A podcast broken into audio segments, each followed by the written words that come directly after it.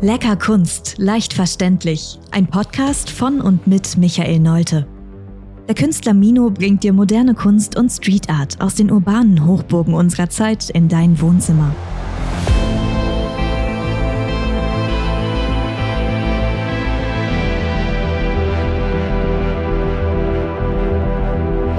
Ja, liebe Zuhörer, wir sind heute wieder bei einer neuen Episode von Lecker Kunst, leicht verständlich, heute in Unna in Nordrhein-Westfalen. Und ich habe die große Ehre, eine Ausstellung anzukündigen von Margareta Hesse, eine Künstlerin bekannt im Berliner Raum, die auch zeitweise in Dortmund gelebt hat und gelehrt hat.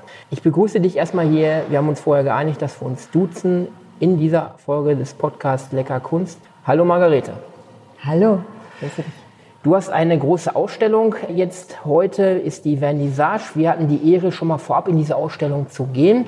Du bist international bekannt mit deinen Installationen. Die Ausstellung heißt Touch the Light. Und warum gerade das Licht bei dir eine große Rolle spielt, das würde mich als erstes interessieren. Gerade in der Kunst spielt das Licht ja immer eine große Rolle. Du bist ja auch klassisch ausgebildet worden als Malerin, als Künstlerin, aber du hast dich an einem Medium zugewandt das Medium des Laserstrahls. Ja, das ist richtig. Naja, also wie viele Künstler habe ich begonnen mit Malerei, habe dann aber auch Interesse entwickelt, andere Bereiche zu erkunden, habe Objekte entwickelt und Rauminstallationen. Und schließlich in der Malerei habe ich mit semitransparentem Material oder auf semitransparentem Polyester Material mehrschichtig gearbeitet und bei diesen Bildern spielt das Licht, das auf die Bilder fällt, eine sehr wichtige Rolle. Es entstehen unterschiedliche Reflexionen, unterschiedliche Schattenbildungen. Die oberste Bildschicht und die zweite darunter liegende spielen miteinander. Wie gesagt, das Licht spielt eine wichtige Rolle und dadurch ist überhaupt mein Augenmerk erstmal auf das Licht gerichtet worden. Also das Licht und seine Auswirkungen, in dem Fall erstmal auf die Malerei. Und dann hatte ich eine Einladung zu einer Ausstellung in der Künstlerzeche Unser Fritz, das war 2008. Und in dieser Künstlerzeche gibt es tatsächlich noch einen Stollengang. Also man muss sich vorstellen, oben die schön sanierte Zeche, in der Ausstellungen durchgeführt werden, Konzerte, Lesungen. Und dort hatte ich ja, dann war ich auch eingeladen, eine, meine Malerei zu zeigen. Und ähm, dann in Richtung Keller läufst, gibt es da so eine Eisentür und wenn du die aufmachst, bist du in einer anderen Welt. Du stehst mitten in den Stollengang. Und der ist, äh, so ein Tonnengewölbegang. Äh, du musst den Kopf einziehen, auch wenn du nicht riesig groß bist um da durchzugehen. Und ja, dann knickt der ab, dann wird er höher, dann wird er niedriger, dann gibt es merkwürdige Einbuchtungen. Es geht so ein bisschen im Zickzack, bis du schließlich nach 50 Metern so ein Licht am Ende des Tunnels siehst. Du kommst zu einer Gittertür, machst die auf, läufst eine Treppe hoch und zack, stehst du vor dem Zechengebäude. Und das hat mich außerordentlich fasziniert, dieser dunkle, schwach beleuchtete Stollengang. Und der hat mich angeregt, mit diesem Stollengang halt auch irgendwas zu machen. Und in dem Zusammenhang bin ich darauf gekommen, mit Licht zu arbeiten.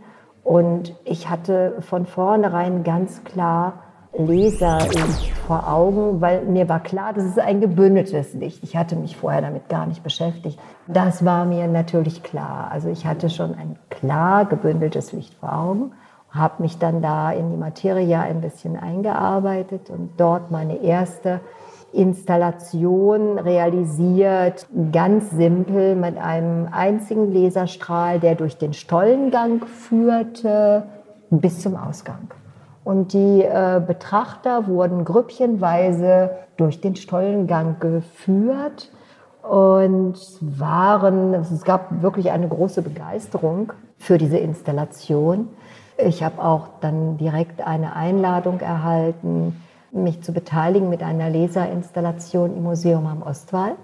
Und ja, ohne dass ich das vorher geahnt hatte, ging es dann gleich mit Laserinstallationen weiter. Ich habe ja, mein Equipment erweitert, weitere Umlenkspiegel zugelegt, aber mit einem einzigen Lasergerät natürlich tatsächlich dann so einen Durchgangsraum bespielt. Auch da war das ganz faszinierend. Es gab nur ein Lasergerät und der sandte dann seinen Strahl, ich glaube, es war über 17 Spiegel. Und wenn irgendjemand in den Laserstrahl hineingeriet oder hineinfasste, war die ganze Installation unterbrochen. Und oft war es so, dass die Leute sagten, ach, jetzt bin ich jetzt, die Installation ist kaputt. Die Installation ist kaputt. Also das waren eigentlich sehr positive Erlebnisse, auch mit den Betrachtern, die ja, sich wirklich auf eine intensive Auseinandersetzung mit diesen Arbeiten eingelassen haben. Das hat mich einfach dann auch ja, ermuntert, das immer weiter auszuweiten, diese mhm. Ideen. Jetzt habe ich eine Zwischenfrage. Man merkt ja die Faszination bei dir für diese Art der Installation oder diese Art der Kunst. Warum gerade Laserkunst? Weil man könnte ja jetzt mit Neonlicht arbeiten, aber du arbeitest ja ausschließlich mit Lasern und vor allen Dingen mit roten Laserlichten. Es gibt ja auch grünes, es gibt ja auch blaues Laserlicht, aber du arbeitest mit roten. Was macht die Besonderheit da aus? Naja, also ich würde tatsächlich immer nur mit Laser arbeiten, weil Laserlicht ein wirklich sehr gebündeltes Licht ist. So stark gebündelt, dass, also wenn du mit feinem Dunst in der Atmosphäre arbeitest, wird der Strahl sichtbar. Er wird sichtbar und aus manchen Perspektiven sieht er aus, als wäre das ein Ding. Als könntest du diesen Strahl greifen und könntest den wegnehmen und woanders hintragen und dahinlegen. Aber natürlich ist es auch nichts. Es ist einfach nichts. Es hat keine Substanz. Und dieser Widerspruch, diesen Widerspruch finde ich total faszinierend. Etwas, was aussieht, als wäre es ein Ding und ist aber nichts. Und das ist natürlich mit Neonröhren, könntest du selbstverständlich auch solche Installationen bauen. Wenn ich aber da nach dem Licht greife, habe ich eine Lampe in der Hand, einen Leuchtkörper, aber nicht das Licht. Und es gibt einfach keine andere Lichtart, die dieses interessante Erlebnis liefert. Und die Farbe Rot, ja, die war für mich auch von vornherein klar, weil ich nachgedacht habe über das Assoziationsumfeld des Lesers. Also wir alle haben ja eine Vorstellung davon und wir kennen unterschiedliche Aspekte dazu. Wir wissen, mit Lesern wird operiert, da können Stahlstücke durchgeschnitten werden, taucht natürlich auch im Film auf. Hat also irgendwo ist das Laserlicht, ja, hat das so sehr unterschiedliche Aspekte. Es sieht auch schön aus, einfach schön, aber ganz anders als das Kerzenlicht, was wir wirklich als gemütlich und weich und wärmend empfinden. Also man hat schon sehr unterschiedliche Aspekte im Kopf und wenn man mal die Farbpalette durchgeht und sich fragt, na geht vielleicht auch blau und sich überlegt, na was verbinde ich denn mit blau? Na ja, dann ist das aber eher die Farbe der Ruhe, der Kühle, der Weite des Himmels, der Tiefe des Meeres. Die blaue Blume der Romantik gibt es. Also es sind so ganz andere Aspekte, die zu all dem, was man mit Leser verbindet, überhaupt nicht passen. Und das kann man mit der Überprüfung kann man auch weiter fortfahren. Es bleibt einfach nur rot. Und rot ist eine sehr emotionsbeladene oder eine sehr, ja, das heißt emotionsbeladene, eine sehr emotionale Farbe, kann man sagen, mit extremen Kontrasten, was die Assoziationen anbelangt.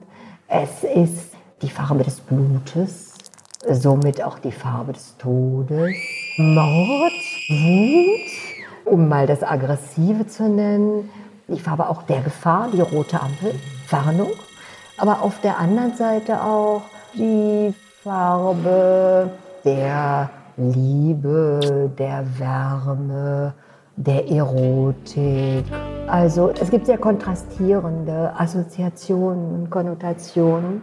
Und insofern ist es eine sehr spannungsvolle Farbe, die aber insbesondere die Aspekte von Gefahr und auch Wärme, Hitze mhm. beinhaltet und deswegen besonders gut passt. Ja, sehr schön. Jetzt habe ich die Ausstellung ja vorab schon mal gesehen und habe festgestellt, der Laser, wenn der eingesetzt wird, der gibt ja ursprünglich keinen Ton. Du unterstützt das Ganze aber noch, indem du einen imaginären Ton im Hintergrund abspielen lässt. Das wird natürlich ein gezieltes Stilmittel für dich als Künstlerin auch sein. Kannst du uns das einmal erklären, warum dir das wichtig ist? Naja, gut. Also sagen wir mal so, eine Installation ohne Sound ist ein kleines bisschen wie ein Video ohne Sound. Also beim Film einfach mal zeitweilig den Ton abdreht, dann ist das was ganz anderes als mit Sound. Die äh, Soundkulisse beeinflusst natürlich die Wahrnehmung, das ist ganz klar. Und ist somit ein zusätzliches Mittel, auch die, die Wahrnehmung zu steuern. Das heißt, wenn ich jetzt einen, weiß ich nicht, chillenden Tralala-Sound darunter legen würde, ich weiß, es würde überhaupt nicht passen. Ähm, der Sound, das ist so ein technisches, ein komisches technisches Brummen. Also eigentlich gar nicht so richtig angenehm, aber dieses Brummen unterstützt die spannungsvolle Atmosphäre der Installation und ist natürlich bewusst eingesetzt, ja. Ja, ich habe es jetzt empfunden als sehr, sehr spannend. Zum einen, man geht irgendwo in einen dunklen Raum rein, nicht wie wir es bei vielen Ausstellungen haben, helle Räume, White Cubes, ähm, alles ist hell, alles ist toll, alles ist ausgeleuchtet, sondern hier gehen wir in dunkle Räume rein bei dir und werden dann durch diese Installation quasi animiert mit dem Kunstwerk, was du da erschaffst, zu spielen. Weil am Anfang traut man sich noch nicht so richtig, diesen Laserstrahl anzufassen. Ich habe es mal versucht, ich habe ein schönes Foto darüber gemacht, wirklich Touch the Light. Und dann fängt man an, mit dem Kunstwerk auch zu spielen. Eine ganz andere Wahrnehmung als Besucher, als Zuschauer, wenn man in deine Installationsausstellung reingeht. Das ist doch auch bestimmt gezielt gewollt von dir. Ja, das ist von mir gewollt. Der Betrachter, der sich, ja, sagen wir mal, an eine, in eine Ecke des Raumes stellen würde und unbeweglich dort stehen bliebe, hätte eine Menge Erfahrungen verpasst. Das wäre einfach sehr schade. Das Angebot, ja, Interessantes zu entdecken und zu erleben, auch zu erfühlen, zu erspüren, ja, hätte er dann halt nicht wahrgenommen. Es ist nicht so ein Kunstwerk wie ein Bild, vor das ich mich stelle und dann bleibe ich da schön lange stehen, um das auch wirklich gut zu erfassen und von links nach rechts und von oben nach unten und auch wieder zurück zu gucken. Das wäre eine sehr eindimensionale Wahrnehmung der Installationen. Diese Installationen wollen im Grunde mit allen Sinnen erfahren werden. Ja, wo du gerade sagst, Bild, fiel mir sofort ein Lichtbild, das Bild von Gerhard Richter, die Kerze wo er mhm. auch diesen Kerzenschein schön dargestellt hat, mhm. fotorealistisch. Eine völlig andere, konträre im Gegensatz sind deine Installationen, die auch mit Licht irgendwo als Grundsatz arbeiten. Aber bei dir spielt man mit dem Licht. Bei Gerhard Richter vor dem Bild würde man davor stehen und das Ganze wahrnehmen. Das ist richtig. Ja, die Darstellung von Licht in der Malerei ist ja ein ganz großes Thema. Und es ist auch ein spannendes Thema. Wie stelle ich Licht dar? Ne? Natürlich. Also das ist auf jeden Fall sehr interessant, aber der Betrachter bleibt passiv. Er steht davor und kann betrachten, aber selbst bleibt er doch passiv. Und hier in diesen Installationen, ja, kann er aktiv werden und auch die Installationen beeinflussen, indem ich quasi Strahlengänge durchbreche, hm, verändere ich ja auch die Installation. Warum, jetzt nochmal, um zurückzukommen hier, wir sitzen hier in Unna in Nordrhein-Westfalen im Lichtkunstmuseum. Du hast international, national ausgestellt im Ausland. Warum jetzt gerade Unna hier in Nordrhein-Westfalen, dieses Museum, diese Gewölbe hier unten? Naja, also im Bereich des Themas Lichtkunst ist dieses Museum ja sehr bedeutungsvoll, wenn es auch in dem kleinen Unna steht. Ne? Aber es ist äh, also äh, bedeutende Künstler, sind dort vertreten, hochinteressante Kunstwerke. Also da befindet man sich schon in allerbester Gesellschaft. Und abgesehen davon natürlich sind die Räume an sich schon sehr atmosphärisch. Sehr atmosphärisch und auch ästhetisch schön einfach. Kommen wir nochmal zurück zu diesen Räumen auch. Mich würde als Künstler auch bei dir interessieren, als Künstlerkollegin, wie ist da dein Ansatz? Hast du erst die Idee oder siehst du erst den Raum, machst davon Fotos und anhand dieses Raumes setzt du dann deine Idee um? Welchen Ansatz wählst du da? Ja, der Ansatz ist ganz klar der, ich betrachte immer erst, mache eine Raumbegehung, sehe mir immer zuerst die Räume an, interessiere mich auch für besondere Merkmale in diesen Räumen. Also irgendwelche Luken, irgendwelche Durchbrüche, irgendwelche Auffälligkeiten, die nicht zum Standard gehören. Sowas interessiert mich sehr denn darauf nehme ich gern Bezug in der Entwicklung meiner Installation, die daraufhin erfolgt. Also hier ist es auch auf jeden Fall so mit der Installation äh, Lüftungsstrahlung.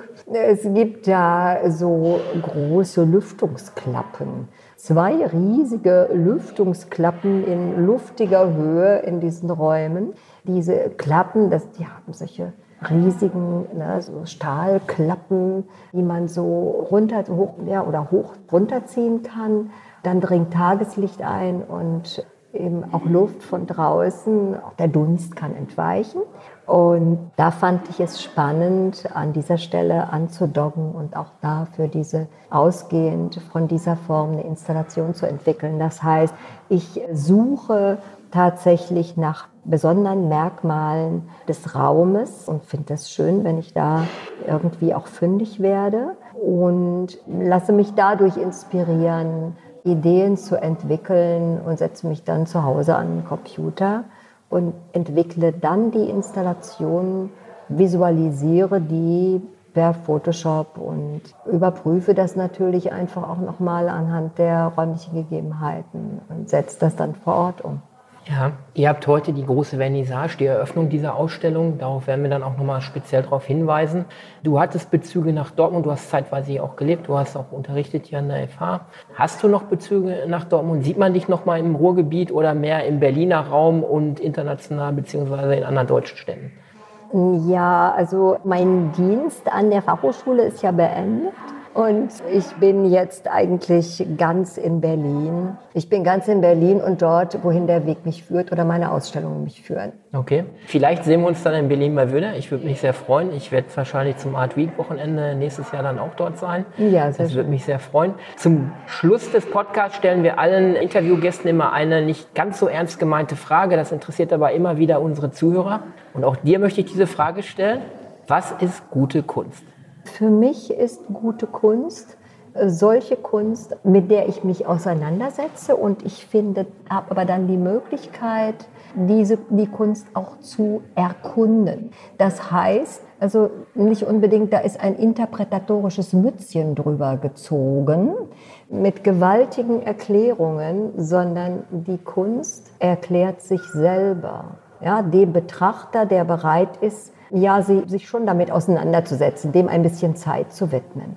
Also eine Kunst, die sich visuell erschließen lässt. Das ist für mich gute Kunst. Da muss ich feststellen, dann ist deine Kunst gut, weil da ist man visuell gefangen und man spielt mit der Kunst und sie muss nicht erklärt werden. Man geht herein als Besucher, als Zuschauer und weiß sofort, worum es geht. Ich bedanke mich, dass du dir die Zeit heute noch genommen hast vor der großen Vernissage.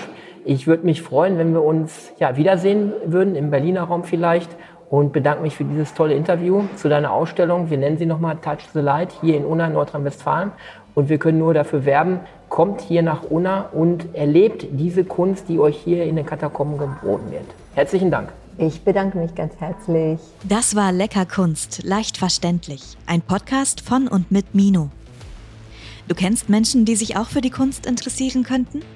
Dann teile diesen Podcast doch gerne mit ihnen oder gib uns eine Bewertung. Damit hilfst du auch anderen, uns zu finden.